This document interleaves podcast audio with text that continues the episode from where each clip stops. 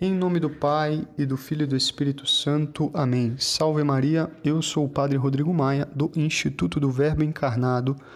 Hoje, segunda-feira, décima semana do Tempo Comum, nós meditamos o famoso Sermão da Montanha.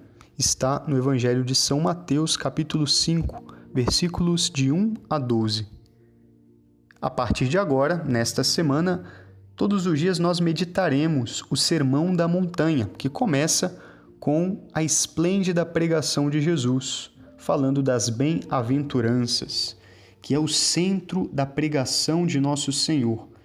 É como se fosse um plano, um caminho que Jesus expõe. Em outras palavras, nós poderíamos dizer: se nós queremos ser santos, que caminho eu devo seguir? Aí está o manual, aí está o passo a passo o caminho das bem-aventuranças. É uma mensagem que, inclusive, está no centro do ano litúrgico. Literalmente, porque nós estamos no meio do ano e estamos meditando esta passagem que já apareceu lá no começo do ano, em um domingo de janeiro, e agora e depois, no fim do ano, na solenidade de Todos os Santos. Então a igreja reforça ao longo do ano esta mensagem de nosso Senhor, as bem-aventuranças. O catecismo da Igreja Católica diz que as bem-aventuranças retratam o rosto de Jesus Cristo e descrevem-nos a sua caridade.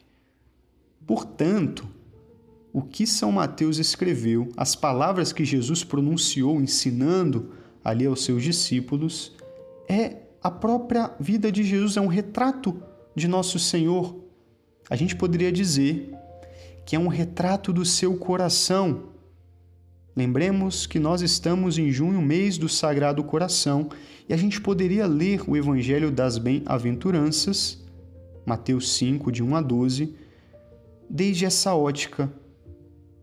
Um retrato do coração de nosso Senhor um desenho do coração, uma descrição, porque afinal é Jesus que é o pobre, o manso por excelência, o puro, o sedento de justiça.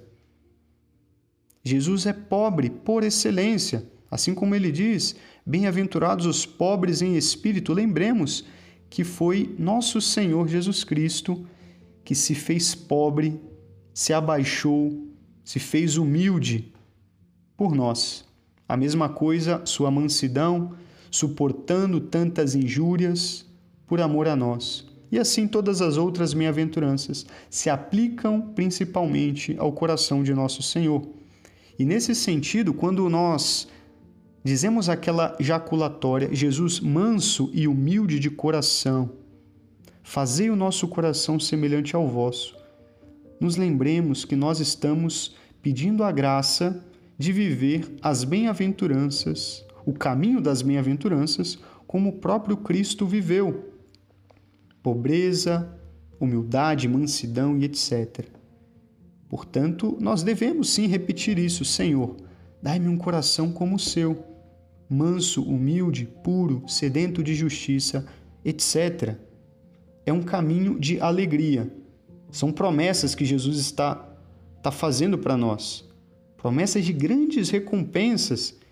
A gente vai alcançar bem-aventurados, felizes.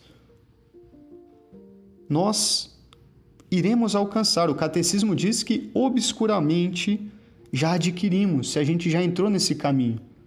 Porque realmente viver o caminho das bem-aventuranças implica ir totalmente na contramão do que o mundo prega como caminho de felicidade.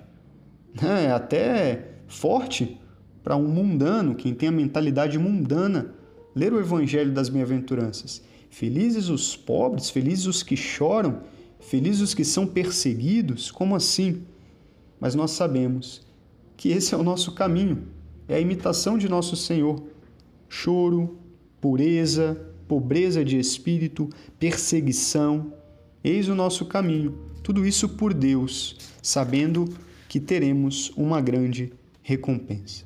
Que Nossa Senhora, portanto, nos auxilie nessa caminhada e que tenhamos a coragem de pedir a Deus um coração semelhante ao dele, para alcançar e gozar tudo o que ele nos promete. Lembrando que a Virgem Maria, como diz o mesmo catecismo, inaugurou, junto com depois todos os outros santos, essas bem-aventuranças. Ela já goza dessa alegria junto de Deus. Portanto, que ela interceda e nos ajude.